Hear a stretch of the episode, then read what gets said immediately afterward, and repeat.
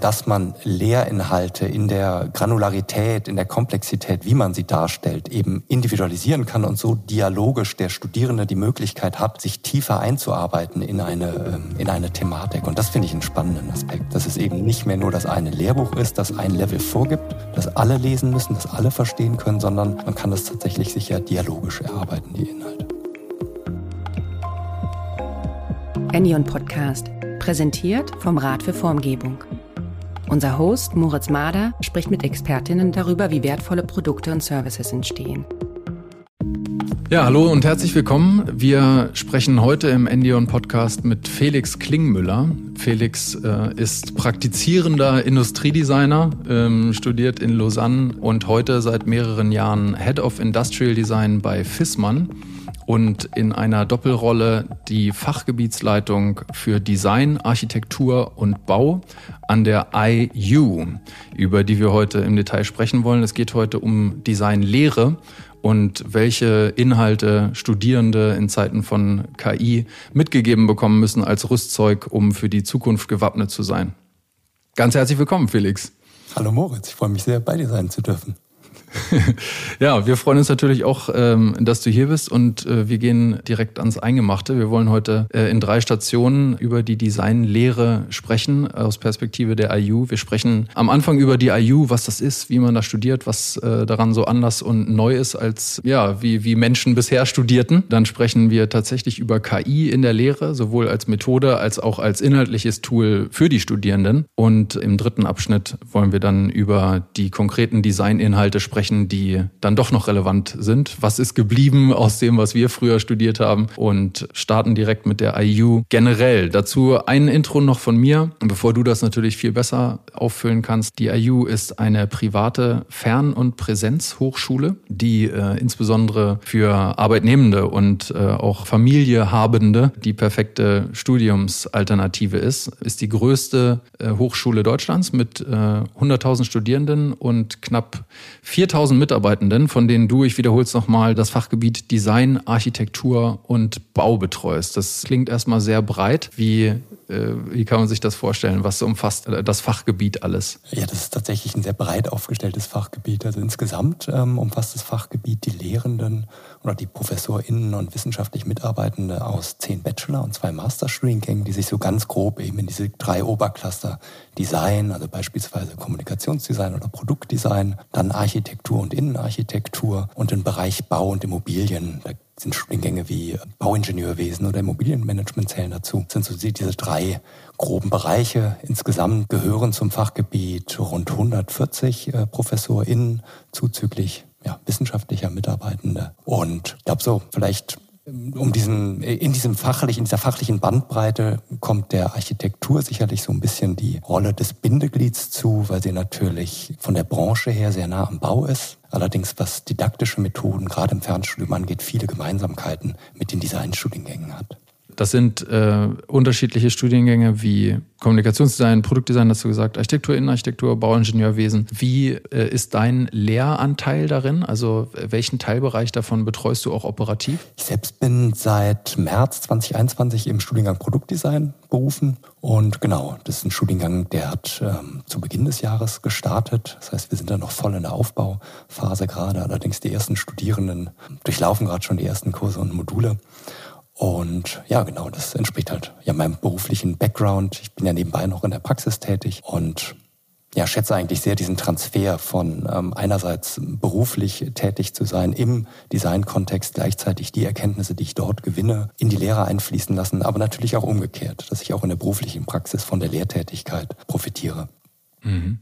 Ja, das ist äh, total spannend. Äh, wer von unseren Zuhörenden die IU nicht kennt, unbedingt mal auf einen der Links hier unten äh, klicken und sich die IU anschauen. Es fühlt sich total easy und, und äh, geschmeidig an, sich da auch anzumelden für einen Studiengang. Geht aus der Ferne. Man, man kann sich da reinklicken und studieren selbst tut man da in weiten Teilen am virtuellen Campus, habe ich äh, gelesen. Was bedeutet das? Der virtuelle Campus gehört tatsächlich zum Angebot des dualen Studiums. Also nochmal einen Schritt zurück. Es gibt eigentlich diese zwei großen ähm, Studienformen an der IU. Das eine ist das Fernstudium. Also dort passiert die, geschieht die gesamte Lehre äh, online.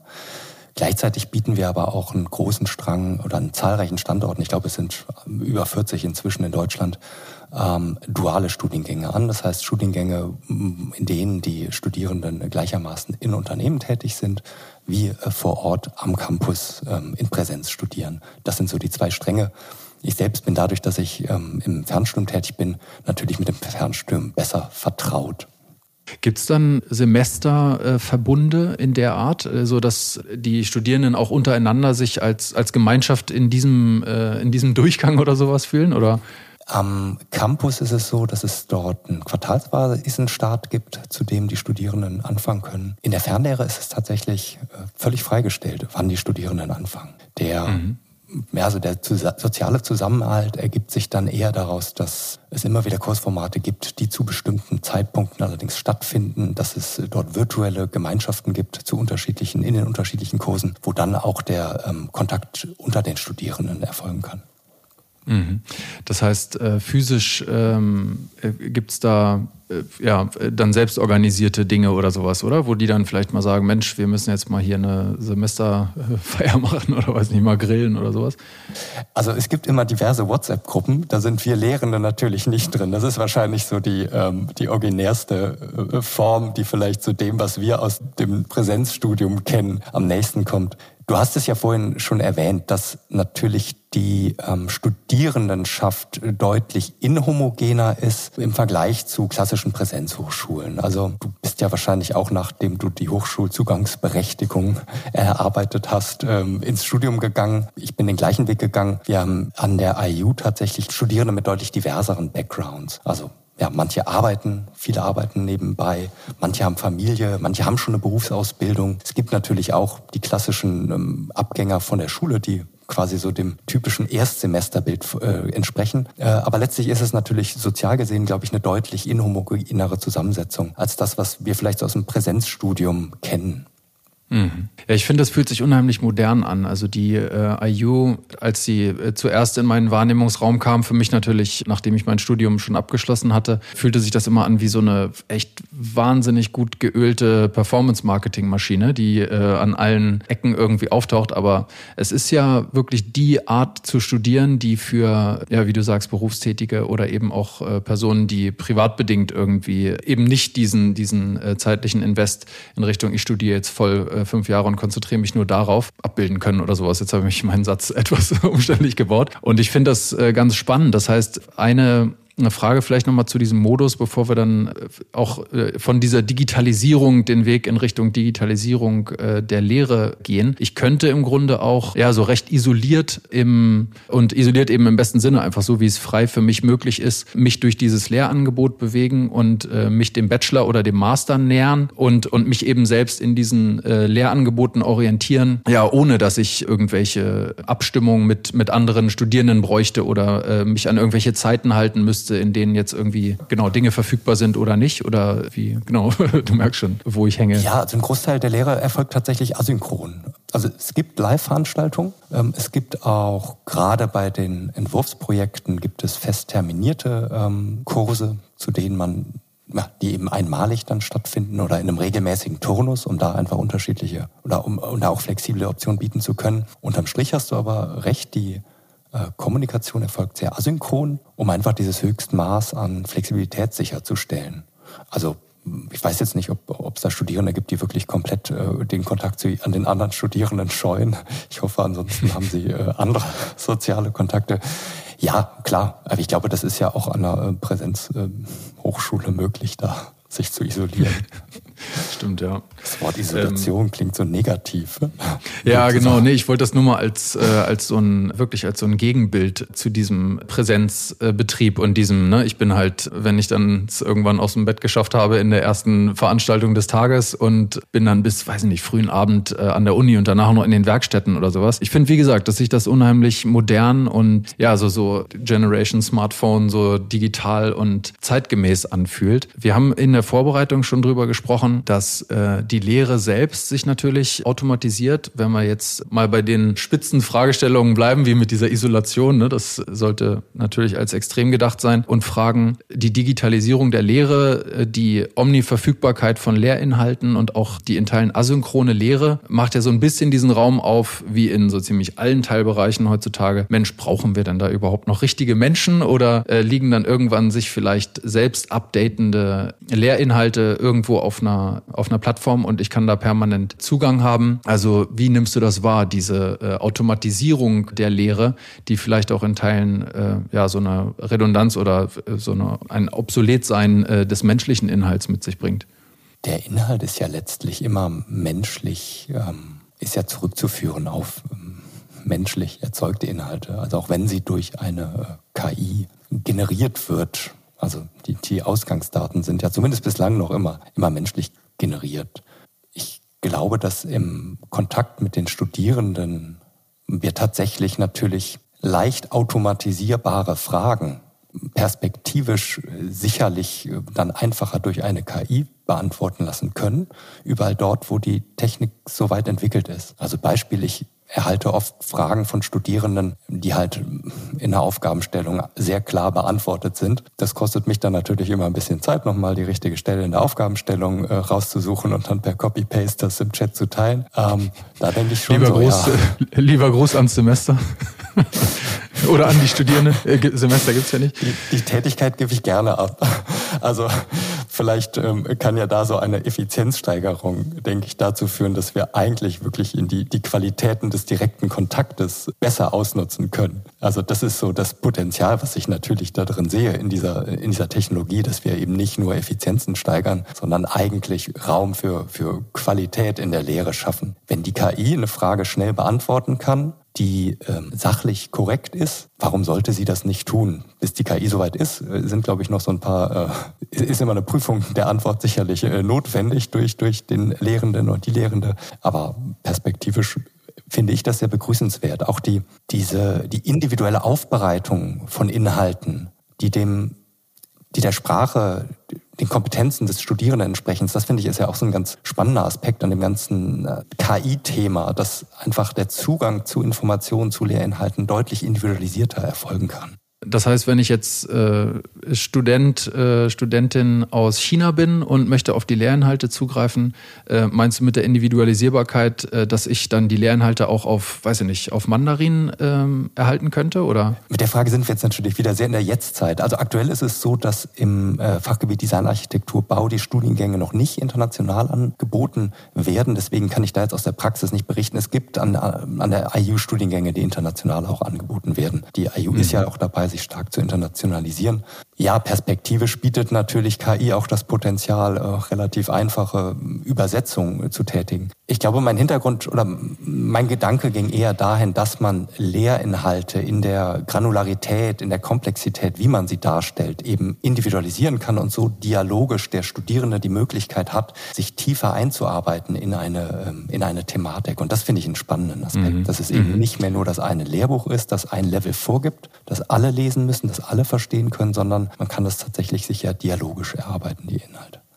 Mhm. Ich würde mal noch eine extremere Zukunftsvision äh, formulieren und äh, du sagst mir, wie weit ich da weg bin, wie viele, wie viele Jahre. Ich bin Felix Klingmüller und habe einen Avatar von mir erstellt, der äh, in unterschiedlichen Sprachen sprechen kann, je nachdem, welche Sprache du gerne haben möchtest. Und es gibt jetzt ein Modul, das nennt sich, sagen wir, Designgeschichte oder sowas. Das kannst du aber in 113 verschiedenen Ausprägungen machen. Das kannst du in ja von von Möbeldesign äh, spezifische Ausrichtung über Konsumgüter, über Medizingeräte, ganz egal, kannst du dir irgendeins oder mehrere aussuchen. Und ich, der Avatar Felix, bin äh, durch ChatGPT eben imstande, zu allen diesen Teilbereichen in der Tiefe die wichtigsten und relevantesten Inhalte in jeder Sprache äh, zu liefern. Und äh, zum Abschluss gibt's dann noch einen Test und dann ist, ist dieses eine Modul absolviert. Ich überlege gerade, was ich dir jetzt für eine Jahreszahl. ich merke schon, ich halte die Stille aus. Ne? Kann. Okay. Also tatsächlich, vielleicht um Use Case zu nennen, wo, wo Avatare, glaube ich, recht bald schon einen Mehrwert bieten können. Wir bieten in unserer Lehre natürlich viele ähm, Lehrvideos an. Ähm, und als ich neu an der IU war, da äh, habe ich dann auch Lehrvideos aufgenommen und äh, bis der Sound stimmte, da musste ich mich bei mir im Kleiderschrank verstecken, dass es nicht so halt und habe dann da meine Videos aufgenommen. Und für diesen Anwendungsfall gibt es ja tatsächlich schon, schon, schon Lösungen da ist auch die IU intern dran, dass man tatsächlich Präsentationen vorbereitet, die Inhalte definiert und die dann eingesprochen werden von einem Avatar. Da liegt es natürlich nahe, dass sich sowas dann perspektivisch auch einfach übersetzen lässt in unterschiedliche Sprachen. Aber was ich spannend daran finde, ist eigentlich die Qualität des Lehrvideos, die damit einhergehen kann. Dadurch, dass ich nicht diese einmalige Aufnahme habe, wo dann vielleicht ein Fehler drin ist, den man kompliziert rausschneiden muss, wo vielleicht die, die akustischen Bedingungen zu Hause einen negativen Einfluss haben, da hat man natürlich über so einen Avatar vorausgesetzt, der Avatar spricht so gut oder so nachvollziehbar wie ein echter Mensch, hat man dann natürlich eine Lösung, eine unheimliche Qualität zu erreichen. Und meine Wahrnehmung ist, dass wir bei Aufzeichnungen von Live-Veranstaltungen oft so ein bisschen Dynamiken hatten. Da, da, da stimmt vielleicht, da ist die Auflösung vielleicht mal nicht so hoch. Also da sind wir sehr tolerant, was so diesen Qualitätsanspruch an die audiovisuellen Eigenschaften angeht. Allerdings, wenn es wirklich Lehrvideos sind, da finde ich, da hat sich zumindest bei mir ganz subjektiv mittlerweile eine recht hohe Erwartungshaltung an die Qualität entwickelt. Und das ist, da bieten natürlich solche AI-basierten generierten Videos einen Vorteil. Gib uns, gib uns doch mal ein Beispiel. Was, was wäre so ein äh, aktueller Fall und mit, mit welchen äh, Tools ihr KI nutzt, um sowas dann automatisiert äh, bereitstellen zu können? Oder eben auch die Qualität, äh, wie du jetzt in dem Beispiel Lehrvideos schon gesagt hast, zu steigern?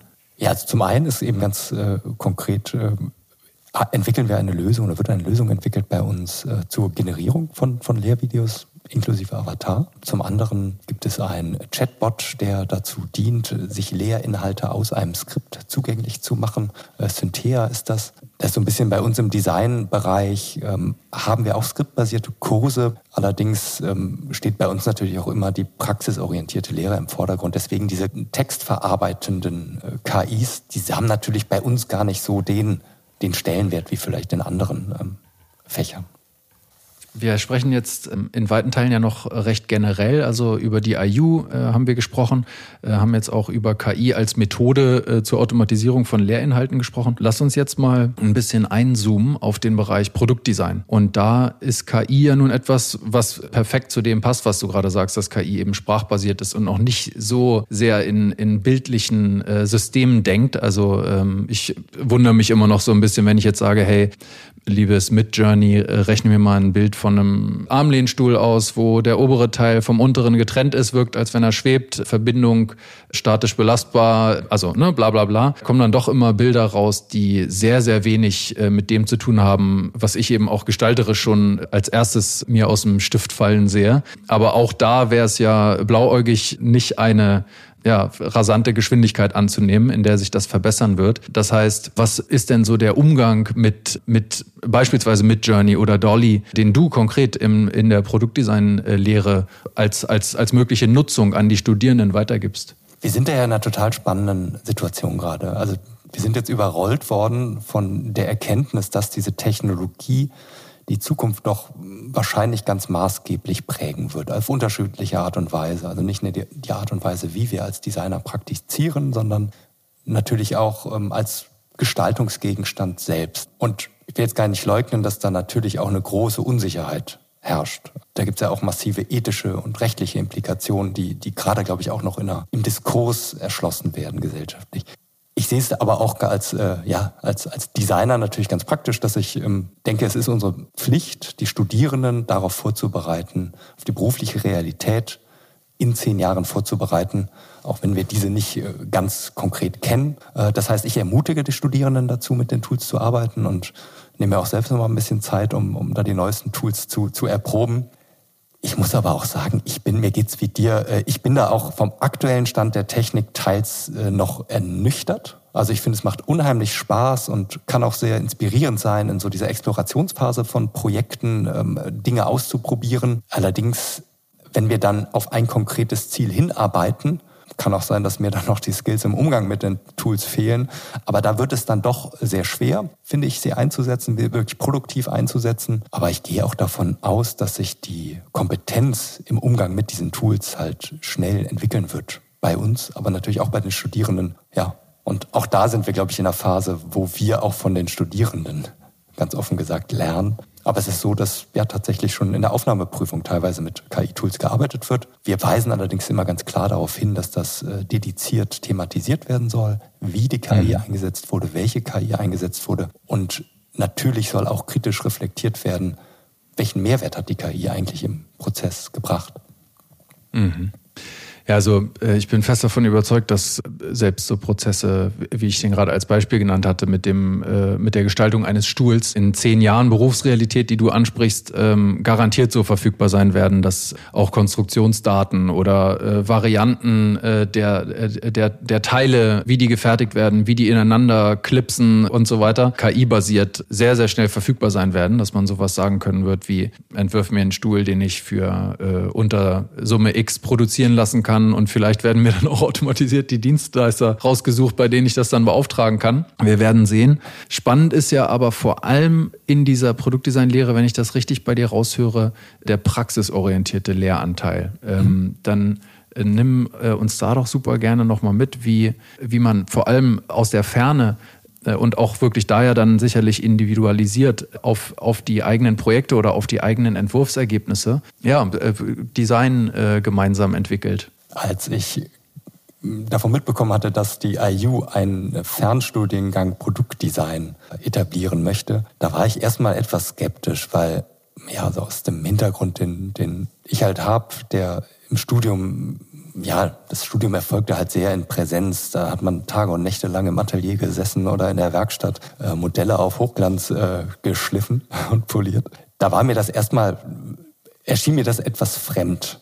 Zu dem Zeitpunkt saß ich aber seit einem halben Jahr, glaube ich, im Homeoffice und habe als Industriedesigner praktiziert und musste dann halt eigentlich mir eingestehen, okay, das funktioniert ja auch irgendwie. Also vielleicht ist auch das eher die, die eigentliche Zukunft des Berufsbildes, äh, des Berufsfeldes oder zumindest ein mögliches Szenario, in das wir uns hineinbewegen. Und ähm, bei mir in der beruflichen Praxis ist es jetzt immer noch so, dass ich sehr viel in Remote tätig bin.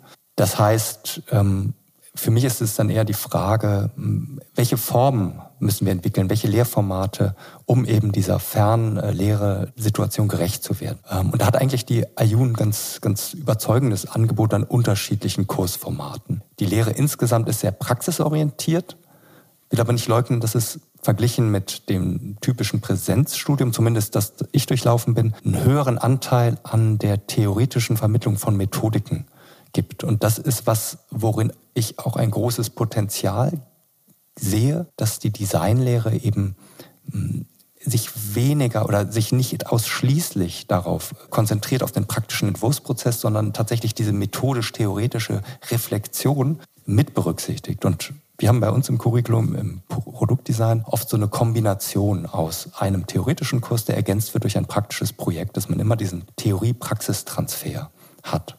Ja, wie gesagt, also es gibt die, die Bandbreite an, an Kursformaten ist äh, groß. Es gibt äh, Kurse, da müssen sich die Studierenden eben die Inhalte aus einem Skript erarbeiten. Aber es gibt auch ganz praktische Entwurfsprojekte. Äh, das sogenannte C-Lab, Creative Lab ist da das Format, in dem die äh, Studierenden im Verbund einen Entwurfsprozess durchlaufen und dann eben über unterschiedliche Plattformen eben auch die Zwischenstände gezeigt, diskutiert werden, nicht nur mit den Lehrenden, sondern auch untereinander. Und dadurch quasi diese Situation des Studio-Based Learnings, was ja, die ja sehr prägend ist eigentlich in der Designlehre, in den virtuellen Raum übertragen wird.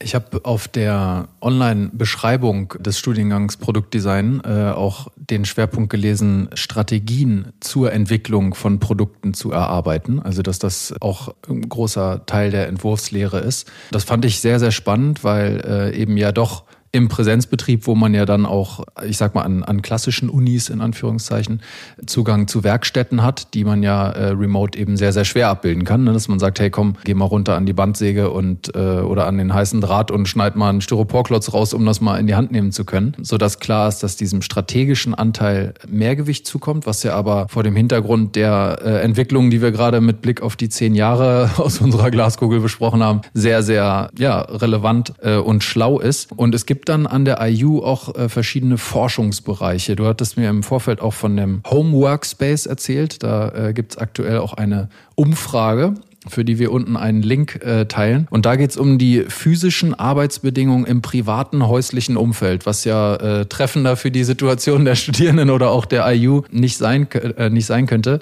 Also, äh, was, was entwerft ihr denn gerade so? Darfst du da äh, ein paar Einblicke geben? Ja, tatsächlich ist der, der Home Workspace Kompass ein Forschungsprojekt, das ich mit zwei Kolleginnen, der Ann-Christine Goldstein und der Miriam Irle verfolge. Das ist im Bereich äh, Produktdesign und Innenarchitektur, wo wir tatsächlich die Konditionen, unter denen zu Hause gearbeitet wird, noch nicht äh, studiert wird, ähm, genauer untersucht werden. Wir haben ja tatsächlich in dieser ganzen New Work-Debatte ähm, gibt es ja einen, einen großen Auf Augenmerk, liegt da ja auf der Erforschung von klassischen Office Spaces. Aber eben, wir wissen jetzt, dass nach seit Corona das Homeoffice, der Home Workspace ein mindestens genauso prägender äh, ein genauso prägendes räumliches Arbeitsumfeld sein und bleiben wird, dem bislang noch nicht so viel Aufmerksamkeit geschenkt wurde. Und da fahren wir eben eine größere Studie, wo wir in Deutschland äh, Teilnehmer zu den räumlichen Bedingungen in denen sie zu Hause arbeiten, äh, befragen äh, und gleichzeitig natürlich auch die Frage thematisieren, wie wird dieser Raum wahrgenommen. Das ist tatsächlich noch nicht in der Lehre eingeflossen. Also es gibt bereits auch Projekte, wo das gestalterisch dann untersucht ist. Aber sowas ist natürlich ein Thema, was dann tatsächlich gestalterisch im Entwurfsprozess, in Entwurfsprojekten äh, mit den Studierenden auch untersucht werden kann. Und jetzt hast du PolitikerInnen gleich ganz geschickt den Teil meiner Frage, was ihr gerade entwerft, umschifft. Äh, ist das, genau, darf, darf das genannt werden? Woran ihr gerade, also ich, ich fände so ein Beispiel stark, woran ihr gerade woran ihr gerade so in diesem C-Lab beispielsweise gemeinsam äh, arbeitet? Ich glaube, von der Aufgabenstellung her, von den Aufgabenstellungen her, die die Studierenden bearbeiten, unterscheidet sich äh, unsere Lehre gar nicht so sehr von, von der Lehre an Präsenzhochschulen. Und ich betreue im Moment gerade ähm, zum Beispiel einen Kurs Entwurfstechniken, wo wir, wo es darum eigentlich um die Erarbeitung von gestalterischen Grundlagen geht.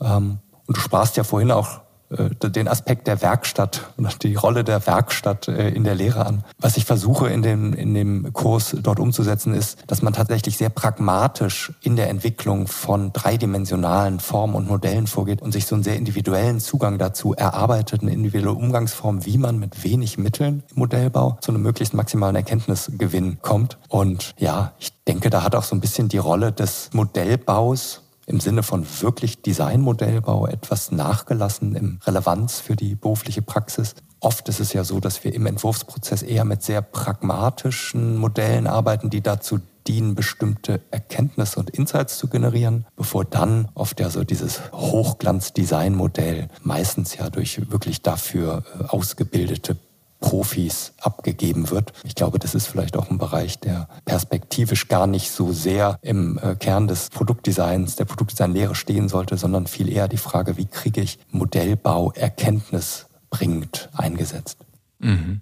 Ja, auch so ein Verständnis für Proportionen oder so ein Gefühl für Materialien und Haptik oder deren Verhalten. Vielleicht weg von dem Thema KI und den, den Lernhalten und dem Automatisieren oder dem Umgang damit äh, hin zu den konkreten Inhalten im Produktdesign-Studium. Und was ich dafür ganz, ganz spannend halte, wenn wir über Möglichkeiten, Dinge schnell zu prototypisieren sprechen, ist auch das Zeichnen, generelle Darstellungstechniken, äh, sowas wie 3D-Programme, Seitenansichten und so weiter, also wie man sich da klassisch bewegt hat, wie ist, wie ist da so die, die Grundhaltung? Wie, also welches Handwerkszeug, sage ich mal, wird jenseits zu den strategischen Tools zur, zur Entwicklung da? Da decken wir eigentlich die gesamte äh, Bandbreite ab. Also wir fangen in den Entwurfsprozessen ganz klassisch mit Zeichnungen und Scribbles an, dann zu ähm, einfachen 3D-Modellen, aber auch ja, einfachen verschiedenen Prototypen, ob die aus Papier sind oder aus Karton oder eben alles das, was was unmittelbar verfügbar ist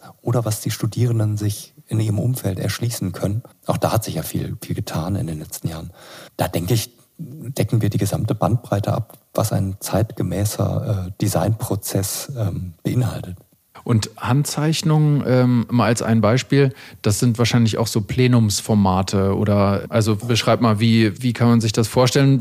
Halten die dann alle äh, mal so eine Zeichnung äh, vor die, vor die Laptop-Kamera und man guckt drauf und sagt, ja Mensch, guck mal noch ein bisschen runder oder noch ein bisschen eckiger oder so? Nein, die werden natürlich äh, alle digitalisiert. Also wenn sie nicht digital erstellt werden, dann ist es ja heute keine, äh, keine Herausforderung mehr, sehr schnell die ähm, ja, Zeichnung zu digitalisieren. Durch die Online-Lehre ist es so, dass oder das Online-Format ergibt sich schon, glaube ich, eine stärkere Gliederung, Strukturierung des Designprozesses. Also wir haben da immer eine gewisse Erwartungshaltung oder ich zumindest an die Form der Präsentation, dass diese wirklich kommunizierbar ist. Und das finde ich, ist, spiegelt, glaube ich, auch das, was die berufliche Praxis wieder, was von uns als GestalterInnen erwartet wird. Insofern sehe ich da, ja, ist es recht, recht pragmatisch. Es werden dann eben teilweise ähm, Zielformate vorgegeben, in welcher, auf welcher Basis die Diskussion von, von Entwurfszwischenständen erfolgen soll. Ähm, und dann diskutiert man die.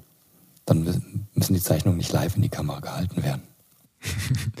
ja, ich dachte so in der Entwicklung oder sowas, also äh, wo, ich, wo ich noch so ein klein bisschen äh, klemme nach wie vor äh, im Kopf, ist so dieses gemeinsame Entwickeln, ne? also dass man irgendwie was zeichnet und sagt, ja, guck mal, ich, ich dachte so und dann sagt jemand anderes, ach so, ja, ach interessant, ja, ich dachte so, aber sicherlich verbirgt sich das, also verstehe ich das richtig, dass das äh, in diesem Studio-Based-Teil von dem C-Lab wahrscheinlich in weiten Teilen dann zum Leben erweckt wird. Genau, also unsere, die, die Lehrenden haben auch die Möglichkeit tatsächlich live zu scribbeln mit den entsprechenden digitalen Tools. Da besteht auch die Möglichkeit, dass man tatsächlich dann so diese unmittelbare, wir scribbeln gemeinsam äh, Atmosphäre schafft, beziehungsweise zumindest aus Sicht des Lehrenden da eben Live-Feedback geben kann, auch in gezeichneter Form. Es gibt dann im äh, Studium später vier äh, Vertiefungsmöglichkeiten, durfte ich mir auf der Seite erschließen. Die nennen sich äh, Spatial Design, also alles, was räumliche äh, Gestaltung meint, also Marke im Raum im weiteren Sinne. Design Management, was dann ja schon, schon eher den businessseitigen unternehmerischen Aspekt von Design mit sich bringt. Sustainable Design, Circularity sicherlich als Stichwort. Und dann äh, der Begriff Design für die digitale Ära. Kannst du uns da noch mal kurz mitnehmen, was, äh, was diese vier Teilbereiche so voneinander unterscheidet und was, was so die Genau, vielleicht, vielleicht so die Ausprägungen sind? Das Curriculum setzt sich zusammen aus einem Teil, den alle Studierenden durchlaufen und in den letzten ander, äh, zwei Semestern erfolgt dann ja so ein bisschen die individuelle Profilbildung und für diese Phase bieten wir eben diese vier Schwerpunkte an. Die bauen auf einerseits auf eben Themen, die ja, glaube ich, sehr relevant sind für die zukünftige Entwicklung des Berufsfeldes des Produktdesigners auf der einen Seite und auf der anderen Seite eben an Themen, bei denen wir Synergien schaffen können in andere ähm, Studienbereiche der, der Hochschule. Thema Spatial Design zum Beispiel, dort finde gibt es Schnittstellen zur Innenarchitektur. Bei dem Thema der, dieses, dieses eher, eher strategisch orientierten Profils da haben wir ja Schwerpunkte in die Bereiche Wirtschaft und Management an der Hochschule. Und genau, dann gibt es eben das Thema Sustainable Design, was wir als einen maßgeblichen Aspekt sehen in der Schwerpunktbildung der künftigen GestalterInnen-Generation. Und dieses Themenfeld der digitalen Ära, das kombiniert einerseits ähm, Aspekte der Digitalisierung oder digital, der Verwendung digitaler Tools im Designprozess, also Generated Design, etc. Aber natürlich auch ähm, die Gestaltung von äh, smarten Produkten aus dem Bereich des Internet of Things.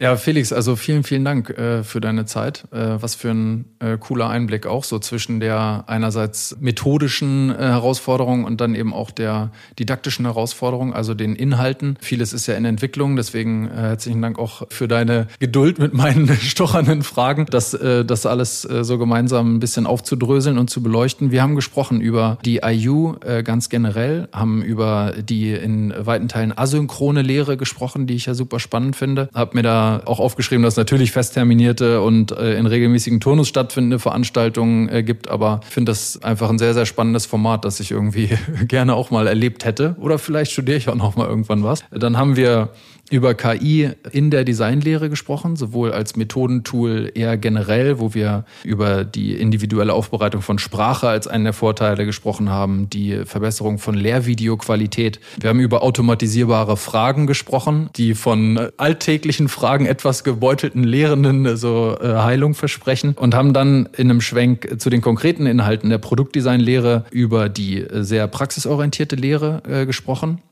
auch darüber, äh, wie ihr ja äh, zu der Nutzung von KI ermuntert und auch zu einer gewissen Wachheit ermuntert, den, den Einfluss und auch äh, die Chancen und vielleicht auch Risiken von KI im Gestaltungsprozess ernst zu nehmen. Und der Overlap zu den Fachgebieten bleibt mir auch ganz, ganz eindrucksvoll in Erinnerung. Einmal mit eurem Home Workspace Projekt, was dann äh, sich über die fachgebietsinternen Bereiche vernetzt, wo wir auch gerne nochmal auf die Umfrage hinweisen, die ihr unten in den Links findet, als auch den weiteren Vernetzungen Vernetzung, so im Spatial Design mit der Innenarchitektur, im Management mit der Wirtschaft, im Sustainable Design mit weiteren Teilbereichen oder dem Design für die digitale Ära bis hin zu Internet of Things und IT-Fragen. Also ganz, ganz spannend und weit vernetzt. Äh, ein riesiges Universum der Möglichkeiten, das wir so ein klein bisschen äh, durchs Teleskop mit dir angucken dürften. Vielleicht abschließend, du und ich und alle äh, Kreativschaffenden kennen das ja, dass man immer so ein bisschen mit der Anerkennung zu kämpfen hat, was man da überhaupt macht und welchen Wert man als äh, Designerin überhaupt stiftet. Nimm dir doch gerne mal das Schlusswort, ja, nochmal deine Perspektive auf äh, die Faktoren uns mitzugeben, die man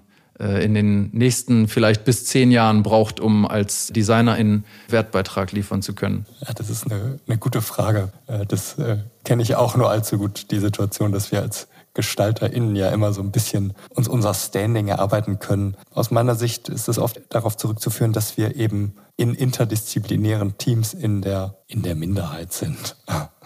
Und ich sehe da aus meiner Sicht ist da ein Lösungsszenario, dass wir eben viel stärker darauf setzen, Kommunikation und Argumentationsfähigkeiten der Studierenden zu entwickeln, dass wir stärker methoden- und prozessorientiert äh, arbeiten, um so einfach den Wert, den wir bringen und die Art und Weise, unsere Arbeitskultur, wie wir vorgehen, um Erkenntnisse zu generieren, dass wir das viel expliziter kommunizieren, transparenter machen können, um so eben ja letztlich auch dem Design vielleicht etwas mehr Gewicht zu geben in der Gestaltung der Produkte und Services von morgen.